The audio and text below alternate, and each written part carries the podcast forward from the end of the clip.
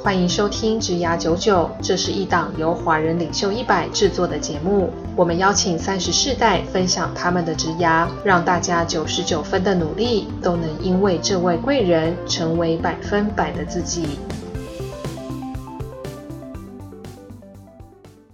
Hello，大家好，我是简少年啊，欢迎收听我们吱呀九九。最近呢，大家一直讲到呃，台湾的这个制造业啊，就是一直长期说要品牌转型嘛。可是最近感觉忽然进到一个新的风潮，很多人谈到工业四点零啊，然后很多人谈到说，哎，这个制造业有没有一些新的可能性？好，我们今天特别邀请了一位，就是这个接班是相当成功的这个朋友，来跟我们分享关于这个制造业转型的这个职涯到底是什么。我们来欢迎 King。Hello，大家好，我是金根宇。OK，你要用中文名字就对了。哎，是。好啊，那金哥来聊一下，简单介绍一下自己。我是二代。二代，干这么直接，好，很好，我毫不遮掩的直接承认自己是一个二代，是。对，我刚在楼下看到蓝宝坚尼，没有啊，怎么可能？现在开不起这样，对。那你讲一下，介绍一下你们家里面做什么，或是你的这个 background 是什么，让大家理解一下。OK，因为我们家里是从事那个制造业哈，那属于金属加工的一部分哈，那就是做一些金属紧固件的部分，那可能就是用在一些我们的三 C 产品。金属紧固件是什么？比如说像麦克风里面，其实都会有一些要把它紧固。把它两个接在一起，不要让它分开的东西，我们都称为叫做紧固件。这样算是什么胶水吗？还是它是一个硬？它是一个金属，是不是？对，它是一个金属。它它等于说它把，比如说我把麦克风的头跟身体要夹紧，是，所以需要一个这个东西要把它夹紧，这样。对，没有错。比如说你要做一个造型，哦、比如说麦克风它里面一定它的头一定是金属。对对，那它要跟身体连接起来，那个东西就是你要把它锁附嘛。对，那个东西都叫做紧固件。OK，对，那在任何的东西上面几乎都会有，包含相机呀、啊、手机呀、啊、手表啊，其实都会有。哦，那这个是怎么样发现这个商机的、啊？这个很酷哎，就是。我很好奇，这种生意是怎么想到？就我忽然觉得我要做紧固件，这是怎么开始啊？啊，这个其实也不是我会想到的，算是就是一代对对对，一代就是我爸爸那时候。那你爸爸那时候怎么想到啊？哎、欸，其实也是看人家就是哎、欸、在生产这个东西，觉得哎、欸、好像不错，一颗一颗东西掉下来，然后就是代表一颗一颗的钱都掉出来。去去哪里可以看到别人在做这个东西？那个背景是什么？那时候刚好台湾就是在做那个那个 PC 嘛，就电脑嘛、嗯，所以那时候有很多的电子的那个。螺丝嘛，哈，那那时候正在盛起。那比如说像是戴尔、Intel 啊，他们的那个那个 CPU 里面都会有一些那种螺丝。是对。那那时候台湾就是从这边开始，好，就是开始做这个大量的一个东西，大量的紧固件。对。那我爸也是从那时候，然后刚好朋友在做，然后就看人家哎、做的觉得好像不错。对，那他就自己想说来白手起家来创业做这个东西。我可以看别人做，讲说哎，看怎么做到开这个蓝宝坚尼，所以我也要，我也要来做一张，所以非常想开。所 以我也希望啊，我也希望。所以就是他就投入这个开始做这个创业。对，他就开始做这个创业。那真的是一个很酷的事情呢。我以为，我想现代人如果要做这个，搞不好会是一个什么神童，他买一台笔电之后，发现里面怎么有个紧固件呢？哈，然后就决定要投入这个创业。因为现在很少人听到说他可以看到一个工厂，然后就要去做，这应该是很少的吧？是刚好啊，除非就是你有认识的嘛，你才有机会。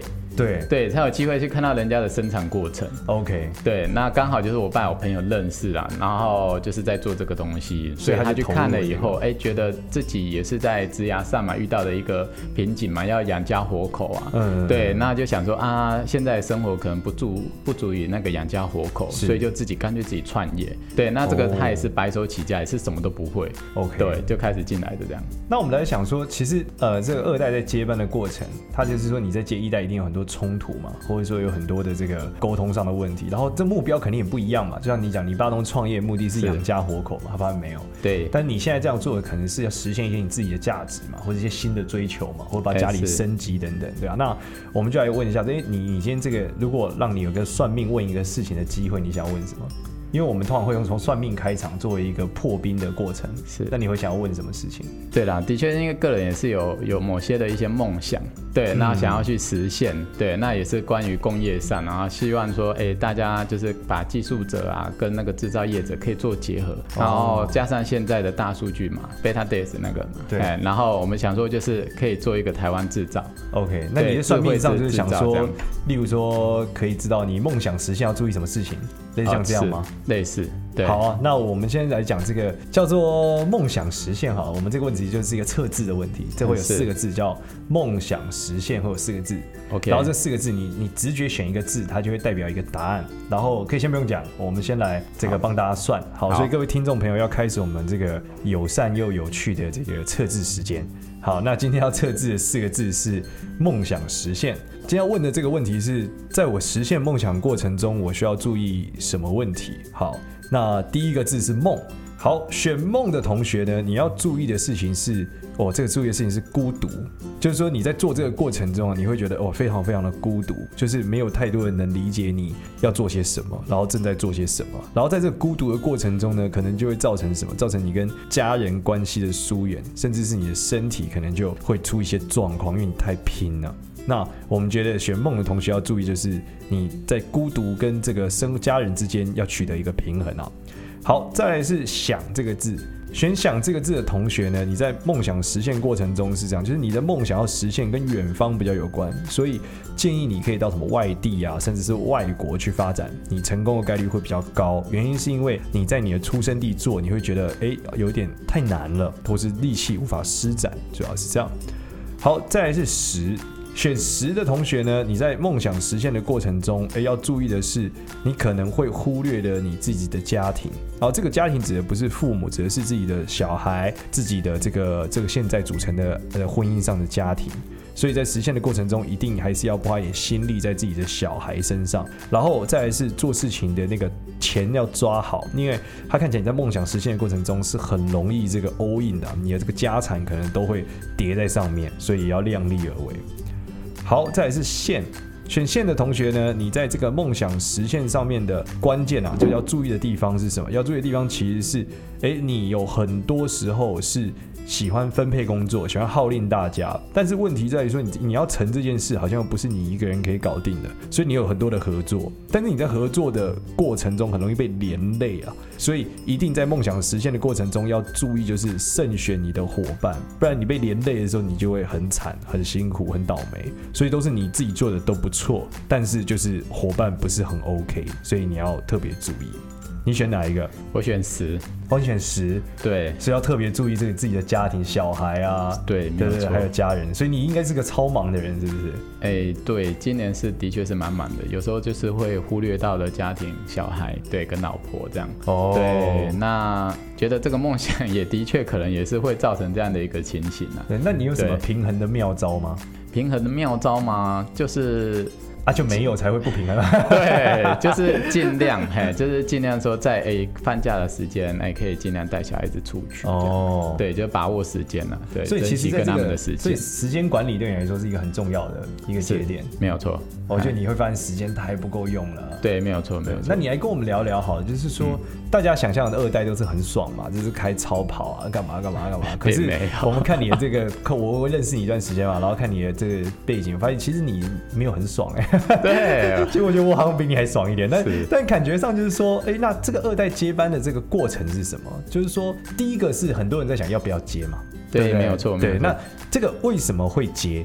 这是很有趣，因为大家可能想的是，哦，为什么我不是二代？可是其实我遇到很多二代朋友，他们都选择不接，是，其实接的人不是很多，对。所以我在想，为什么你会接？你可以跟我们聊一下吗？这个其实我觉得台湾应该有很多的二代啦，只是说他们可能都不承认，或者是他们也没有想要去接，直接，对，没有想要去接接接父辈那一代的那个生意，这样，对，因为每个人就是还是有自己的梦想嘛，嗯，对。那至于为什么会接，那是因为在年轻的时候有一些过程，是。对，那也因缘际会下，然后所以才接下来。对，哦、那当时候可能就是有一些遇到一些诈骗啊，或者是一些不顺哦。对，然后被我爸叫回来这样。哦，我懂，就是你去闯了一下，就被诈骗了，靠腰。是，没有说，因为家里面就想说，那你回来试试看这样子。对对对对对对。哦，然后你接了之后呢？你觉得还顺利吗？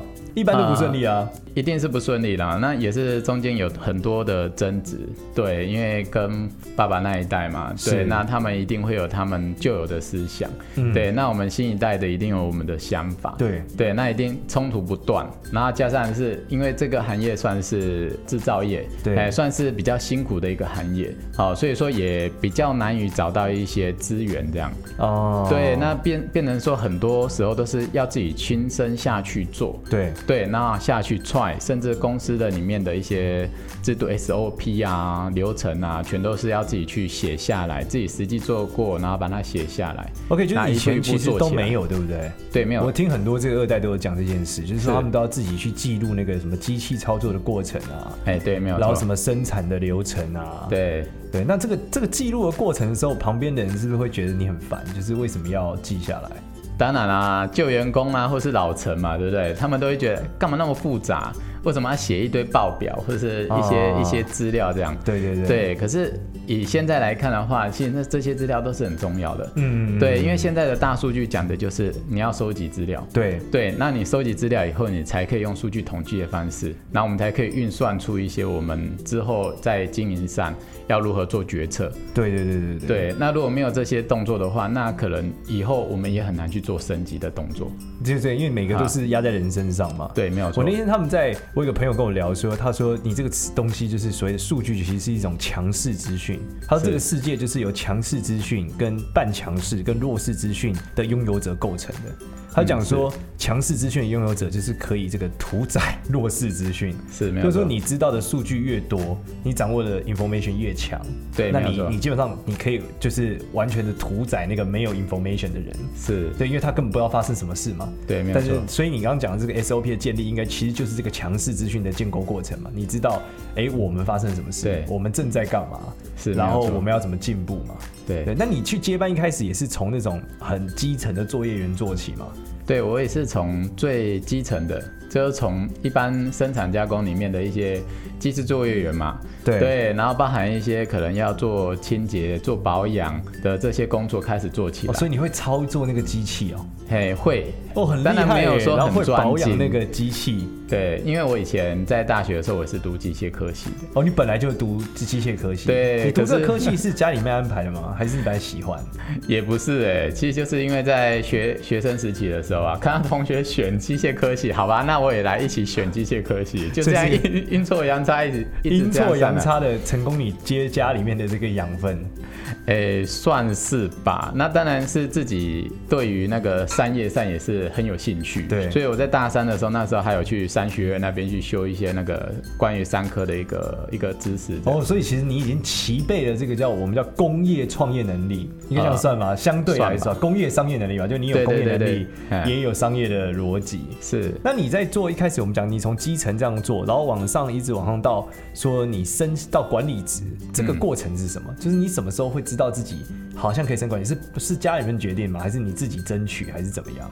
说真的，因为我们是小公司嘛，嗯，对，当时候我们里面其实人员也不多，这样三个人，对，嘿，从三个人开始起来，哦，三个人开始起来，对对对对对，因为那时候刚好遇到金融风暴了，然后所以说那时候有之前掉一些员工，对对，那三个人开始起来的时候，就开始哎，什么东西都要自己去做嘛，嗯，对，那当我我把公司里面所有的流程啊，跟那个那个阶段性的东西，我都摸了差不多的时候，我就跟我爸提议说，我想要就是说做一些管理的一些动作。是对，那我爸那时候也没有去反对了。对.因为他也是觉得说，哎，如果他想要让我们来接班的话，嗯，对，他也要让我们去发挥到我们自己的一些想法，这样。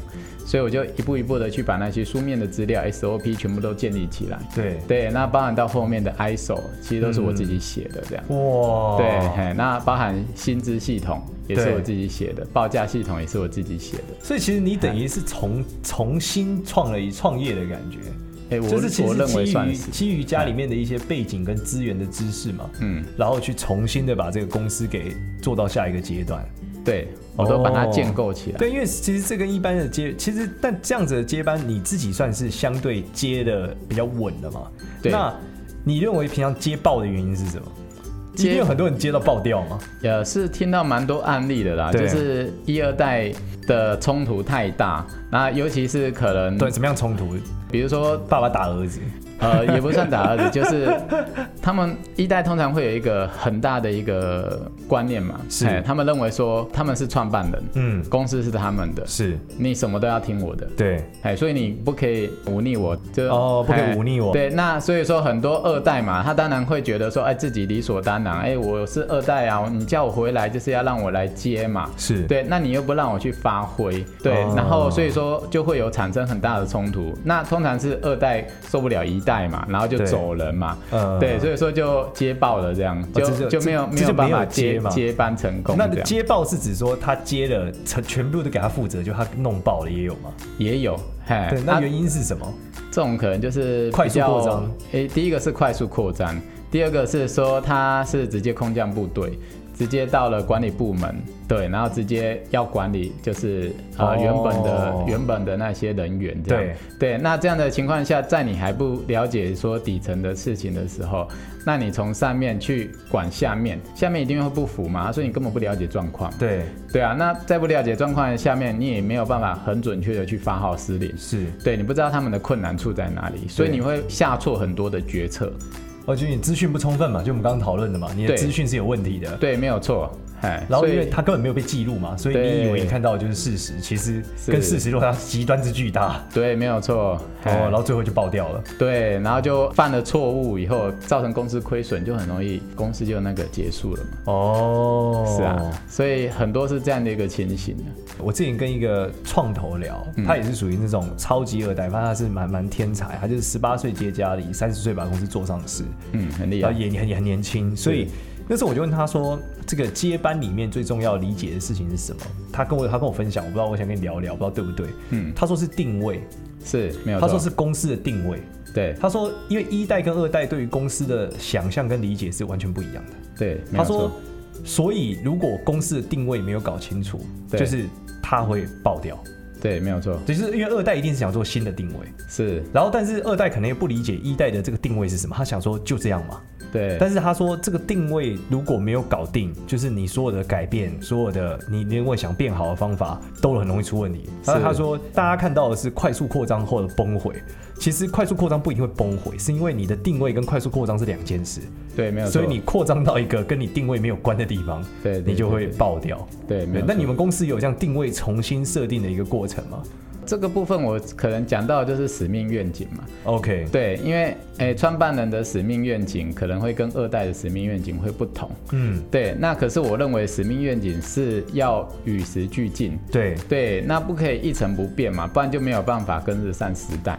OK，对。Okay. 那所以说，在这个时候，基本上呃，我爸他其实我讲一讲比较那个实际点，就是他可能也没有去设这个使命愿景，因为他可能就是为了想要。哦，对，就是养家活口嘛，嗯、对，所以没有去设立这个，对，所以变成说这个使命愿景是由我来开始设立这个使命愿景，对，就是你重新开始定位公司到底是要干嘛，对，没有错，对，对对，就是他讲，因为一代就是当初就是为维生嘛，他也可能没有想过。他对这个世界，或者对整个宇宙，他有什么样的一个一个位置嘛？对，没有错。那你在定位过程中很困难吗？呃，也是想了蛮长的一段时间，到现在其实都还在做调整。OK，对，嘿，所以说真的，这这真的是一个蛮困难的一件事情。那讲一下你们的好了，给大家听众们参考。如果我们有一些正在痛苦于接班的朋友。呃，就是关于使命愿景的部分嘛。对啊，就是你们公司是现在这这弄了那么久，最后到底现在的想，这初步的就就一个阶段性的嘛。对对对，的这个使命愿景是什么？基本上，呃，我们的愿景就是希望说台湾制造嘛，嗯，对，可以就是在全世界发光发热，哦，对，那就是让台湾的这个品牌价值，对。对，可以提升，哈，这就是我们公司的一个那个愿景，你们的一个愿景，对对对对对，那我们的使命就是想要去达成这样的一个事情，然后并且让我们的员工在工作的时候都是哎可以比较轻松愉快，可是又可以达到公司的一个绩效。OK，对，其实这个是一个蛮大的挑战的，因为像我我们在录这一集的时候，刚好最近台湾一个新闻嘛，就是这个什么那个进大陆的口罩假装是台湾的口罩这个状态嘛。对，那这其实他在这个新闻里面我看到的东西就是，其实你要纯用台湾制造来满足很多事情，其实是很不容易的。的确。因为台湾的成本比较高嘛，对，然后这个坚持它其实本身是一个很很大的考验啊，嗯，因为他讲，如果你都用台湾制造，那你问题也还有来，就你的工单就是用你自己的伙伴嘛，你自己的员工嘛，是，可是你员工也有他的产能的极限啊，对，没有，如果你要加下去，他可能他就会吐，对，对，对，那你最后啊，你就只好可能到大陆，对不对？对，或者到到其他地方，例如说有人到孟加拉去做纺织，是。不同的地方，对，对啊，所以台湾制造其实是一个很难的愿景。真的，这是一个蛮难的愿景，所以我到现在还在调整。因为基本上我也不是说反对说，哎、欸，国外的生产的那个东西就比台湾的还要差。对对，那说不定他们有可能会比台湾还要好。是是是。对，那我讲的台湾制造是说，我们在台湾的时候可以做一个生产的一个基地，这样。OK OK。对，比如说我们在开发一个产品的时候，可以先从台湾这边先把它开发出来。对对，然后最后量产的时候，我们可以到一些可能呃印度啊、东南亚啊、大陆啊那一些地方拿去做一个大量生产的一个部分。OK，对，okay. 这比较属于一个制造业应该要走的一个一个成本之路了。是，是是。对，那可是我觉得品牌还是要用台湾。我有台湾品牌，对台湾的工业品牌，对台湾工业品牌这样。好，那你在发展的过程中一定遇到很多挑战嘛？那我们每一次节目里面都会问大家说，你人生中是不是有什么贵人帮助你度过这个挑战？就是贵人不一定是一个人啊，可能是一个场景、一个事，或是一个书什么的，有这样的东西吗？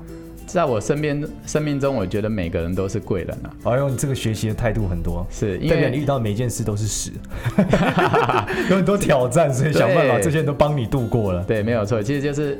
应该是说看的角度不一样了，那每个人都有自己可取的地方，是对。那如果我们可以去把这些可取的地方都变成说，哎、欸，可以吸收为自己的一个养分，变成说，呃，我我就可以每个人都可以当做我的一个贵人，对。那我就去每一点、每一点、每一点的去学习，那这样的话我也可以去成长茁壮，对。那当然也是会遇到一些真真正的一些贵人，比如说像是。在那个华人领袖那时候，我有一个导师哈，叫甚至法兰斯的董事长 T.K. 黄大干，对，那他也是给我就是在于这个二代接班的这个部分有很大的一个建议，跟我在制造业我要如何去呃去做一个决策，以及说我要如何去做策略上面的一个判断与下棋这样。OK，那你觉得他这样子一个贵人给你这样的建议，原因是因为他有一个不同的眼界给你一个答案吗？还是怎么样？因为我的导师来讲的话，因为他其实他们家族上面也是制造业。哦，哎、欸、对，那只是说他是承接他父辈这一这一边红酒的这一块的那个哦，所以他其实有相对应的理解。你在这个 TK 之前是没有导师的嘛？你的人生中没有没有，你第一次体验到有导师，原来是一个。如此之美好的事情，是的，没有错。OK，所以你都跌跌撞撞的，就忽然发现一个 mentor 可以解决你很多这个中间的问题。是的，没有错。OK，其实我本身也是蛮推崇，就是这个事情，就是找一个 mentor。其实我觉得每个人都一样，就是他其实是需要一个老师的。是，就是我觉得年轻时比较燥，因为像我很很年轻，很小就创业嘛，就是我毕业上班一年我就开始创业，那时候觉得自己是这个就是靠超厉害啊，这我是什么天选之人。是，那时候就没有什么导师的概念。可是当你真的到后来，现在回去看的时候，会觉得如果那时候有一个懂走过的人，你会发现你以你以为你做的事情是你第一次，只有你在做，其实没有，嗯、其实世界上早有人做一万次了。是，然后这个人如果是一个老师，其实他很快就可以带你走到下一个阶段。对，没有错。对，所以我觉得 mentor 还是蛮重要，也蛮推崇跟各位听众朋友讲，就是其实，在人生中在职涯上遇到困难，其实真的可以想办法设定一位老师。而这个老师，我觉得他其实只要在职涯上面，相对于你一些资深，我觉得他都是有对应的价值啊。对对啊，所以蛮蛮推荐大家去找一个。那接下来我们下一个问题想问的是说，如果回到这个我们刚刚讲到过去嘛，就是回到二十岁好了，你如果你现在可以回到过去，给刚毕业的自己好了，那你会给他什么样的建议？也差不多十几年前了，差不多差不多对，对，你会给他什么样的一个建议？什么样的一个建议哦？我其实认为在，在的发展上，对，在台湾的教育体系上面来讲的话，我觉得蛮欠缺的，就是有关于就是你职能的一个判断，就是说。比较没有就是理解嘛，对职业的理解，以及说个人能力，哈，就是很多人就是在学校的时候，其实都不知道说自己的能力到底到底是比较哪边是比较擅长。哦，我懂，你对于自己的天赋的理解或自我理解是很很低的，对，是很低的这样。那变成是说，一定要在社会上历练以后，慢慢才会找到。可是我觉得这个时间就过了，你的黄金时期就过了。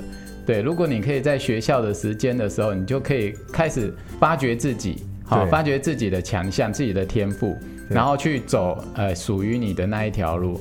我觉得这样的话，你可以少走很多的冤冤枉路。这样，其实我觉得这个有点像是台湾文化构筑的一个结果。嗯、我举个例，这个例子就是，例如说早餐店的阿姨都一直叫你帅哥。所以，我小时候都觉一直觉得自己很帅，是 长大发现自己原来不帅，是 有这个误会让我觉得非常难过。所以，所以你那时候在自我理解上的过程，你有什么样的改变吗？从一开始你觉得自己是怎么样，到现在你觉得自己怎么样？你觉得它落差是什么？哎、欸，其实我觉得在学校时期的时候，以前同学可能都会开开玩笑说我在那时候是一个非常闷骚的人。OK，对，就是我不太会讲话。对对，然后、哦、所以你以前是安静的。对，很安静的，然后也不太会表达自己的一个意见跟情绪这样。Uh. 到了呃大学过后嘛，哈，那可能就是开始接触到一些商业的一个部分。是对，那我就会开始觉得，哎、欸，我应该要活跃一点，要活泼一点，然后才可以去迎接这个社会嘛。Uh. 因为很多的成功学的书都会讲说，哎、欸，你要做业务哦，然后你才会赚钱，然后才会成为富人这样。对，所以我就想说，哎、欸，那我想要去做业务这样。嗯、uh 对，然后结果我那时候就去，哎、欸，就是有那个同学的哥哥啦，他想要创业，然后找我去，然后拉我去做那个传直销。对对，那那时候就套路蛮常见的，是，对，然后结果就是跌跌撞撞，然后也没有拉拉到人，也没有赚到钱这样然后买的产品都自己用这样，那超难的，其实做传直销。超级难，我觉得是真的是蛮难的。然后后来又被一个保险的朋友 拉去做保险，然后我还考了保险证照，这样。哇，对，那，那你很厉害耶。是，然后可是我还是没有拉到人啊，还是都没有赚到钱这样。对对对，就那我后来才发现，原来我好像不适合做这种推销型的业务啊。OK，, okay. 对嘿，然后中间有很多的过程嘛，比如说我还去花店啊，去批花，然后去那个那时候的大专院校毕业季的时候去卖花嘛，卖毕业花束。对你有这个经商的天分呢。就好玩啊！我觉得那时候就是对商业很热衷，呃，对，然后就想要去玩玩看。哦，对，那时候后来还拉了几个朋友，然后去不同的点去摆摊，然后去卖这个东西，呃、卖这个毕业的花束。对、哦，对，那后来也觉得，哎、欸，其实从中都可以学习到很多东西啊。对对对，对，到了我回到家里以后嘛，就觉得，嗯，好像家里最重要就是管理跟业务。OK，你发现他的问题是在这两个点。是，那管理上我就是依照我之前的一些，比如看书啊，然后学习到的，那我就开始去建构一些管理的一个部分。OK，对，那业务呢？我业务很弱嘛？不会，业务很弱这样，失败了，比没做过的强，对对对。对，那可是我还是觉得业务是一间公司的命脉，是对，所以说我还是接下来业务这个职责。OK，对，那。到了现在，其实公司里面已经有七成以上的业绩都是我拉进来的，那你都是我打下来的。其实做的很不错。对，可是我后来就是发现嘛，就是说做业务其实每个人都会，嗯嗯，对，只是你愿不愿意去找到说属于你的业务方式。OK，所以有有哪几种？举例，你现在业务方式跟你做的那时候做保险很不、啊、有什么不一样？你跟大家分享一下。因为做保险啊，做传直销啊，它都比较属于推销性质的，纯哦，就是它的推销比很重。对，推销比很重。那现在呢？关于我做这个公司行号的这种的推销来讲的话，这我就比较重视自己的专业性.对，嘿，然后跟自己的形象跟口碑这样。哦，就是说你你以这个专业取胜。对，我以专业。对，其实你比比你比竞争对手更专业，你懂得更多。对，并且你还还是以诚信为方向。对，没有错。OK，那你刚刚讲那种推销型的业务，其实很大一块是陌生开发。对，它最硬就这个嘛，就我根本不认识你，我靠，我还要跟你买，你还要建立信任。是，对。但你现在这个东西也要吗？还是还好？其实公司行号要建立新的业务都是陌生开发。哦。对，那我比较属于就是用善用于工具。OK，例如，例如就是网页。哎，就是官网行销，你有很多这个资讯给他，是，然后看起来比较好，比较那个就是正正规，或是比较完整。对，应该应该是说我我在做官网的时候，其实在十多年前就已经建了。我那时候刚到刚、哦、回来那个家里的事业的时候，我其实就是第一个工作，我就是先做网页。嗯，对。那在当时候，其实像我们制造业这个黑手行业，其实很少人有做官网。对对对，对。那我就是善用这个工具。对，没有错。那我觉得这就是我们年轻一代的力量。哦，对，我们知道说可以找这些工具来帮我们去做曝光。来做行销这样。对，那我就是从这这这些部分，然后慢慢去做一些内容。对，哎，在网站上做一些内容，内容是行销嘛。对，然后就是慢慢的就是有很多的口碑，就慢慢的建立起来这样。OK，你那时候在我跟你要资料的时候，你还有给我一个东西，我觉得很酷，叫工业网红。哦，是啊，什么叫工业网红？这个名称是我自己称的啦。哦，对对对，工业，你跟大家分享一下工业网红是什么？我一点进去看，就是在介绍那种螺丝啊，你们的这个工厂。对，就是做一些车床。所以是有网红 YouTube 专门在介绍这个东西吗？还是怎么样？因为大家现在都在讲网红，网红嘛。对对，然后刚好我看到这个 YouTube，它其实就是一个。他自称叫做那个超厉害少年嘛，跟少年一样有一个少年这样。哦，我知道这个人，我知道这个人。是，那他就是一般人不会对工业有兴趣，对。可是他却找了工业这个性质来做这个 YouTube，来做一个网红的一个一个形象来介绍这个工业。对，所以我就我自自己就把它称为叫做工业网红。对，因为我觉得这个真的哎蛮棒的，很像一个网红该做的事情。工业网红，对，然后来介绍工业这件事情。好，那在最后，我们再问你一个问题，是我每次都会问的，嗯，就是说，如果世界末日了，对不对？然后这个都是变种人干嘛的？你会怎么活下去？都有辐射啊，或者水都有问题啊。嗯、是我，我觉得嘛，就是我有想象过啦，我觉得我会做 做什么样的事情？对，因为有看过你前面的节目嘛，呃、对，那。发现说你都会问这个问题，对对对。对，对，那所以说其实我就去想象，我觉得我会这样去做啦，对，因为我很喜欢去探险，我不喜欢待在一个一个地方这样，是。所以说如果真的有这样的状况的话，我一定会先出去走走看看，对，然后路上.路上如果遇到一些危难的时候，就想办法去避免，然后救一些人这样，对。对，然后慢慢去找到诶、欸、一个比如说桃花源。哦，你觉得你相信世界上在那个时候还是有桃花源的？对，还是有桃花源啊，可能就是没有僵尸，没有异种人、哇变种人那一些。嗯、对，那我可能就是在那边自己建一个碉堡，对，然后自给自足这样，然后每天睡觉睡到饱、啊。哇，所以你想要，你就是会不断努力去找到这个桃花源。对啊，因为我觉得当这个世界都是一些的乱象的时候，那应该是可以找到一个比较。与世无争的一个地方.对，那你就可以比较轻松一点的去过活嘛，过生活。我觉得人生还是要有点品质啊。Oh. 对，如果都是一直在嗯，怎么讲，就是哈杀来杀去的，我觉得这很没有品质。但是你现在很忙哎、欸。啊，是啊，没有错，没有很高，对不对？没有错，可是为了未来着想，所以这是一个梦想，就最终你是为了品质而前进的，是没有错。哦，对，这其实听起来你是个很乐观的人诶，因为你会觉得这个世界一定有一个桃花源。对，我相信、啊、你愿意为他奋斗，然后甚至去帮助别人，去壮大你的团队，是来一起努力走到。对，没有错。对，我觉得你这个成功，这个特质其实就是很成功者的特质，真的啊，真的吗？对啊，我觉得这个特质也是二代接班可能你会接下来一个很大的原因，因为嗯，你看，你认为你一定可以搞定。然后中间你愿意去帮助大家搞定哦，不是大家来服务你哦，或不是一个人，因为一个人很难啊。对，真的。对，你要把这事情做起来，一定不是一个人的事情啊。嗯嗯。然后再来是你愿意短期牺牲嘛？虽然这短期可能有点长，但是 你十几年了嘛。是。但是最终你认为最终那个目的是可以达到的。对对，所以我很喜欢问大家这个问题，是因为这里面可以凸显每个人的人格特质，然后就为什么你是现在的你嘛？对，对啊、没有错，所以是这样。好，我们非常谢谢谢谢这个金哥今天来跟我们分享他的这个工业接班的故事。好，我们谢谢大家。如果喜欢我们的内容，在这个节目啊、呃、上线之后，大家可以到 LINE 的枝丫九九的社群里面，有一些问题想要问我们金哥的话，可以在里面再留言，然后可以有任何问题，我们也会请小编去 Q 金哥来回答大家。好，那谢谢大家，这个谢谢金哥，谢谢感谢。好，谢谢少年。好，拜拜。啊，如果大家真的有问题的话，也欢迎 Q 我。对，好，拜拜。好好的回答，感谢，拜拜。好，拜拜。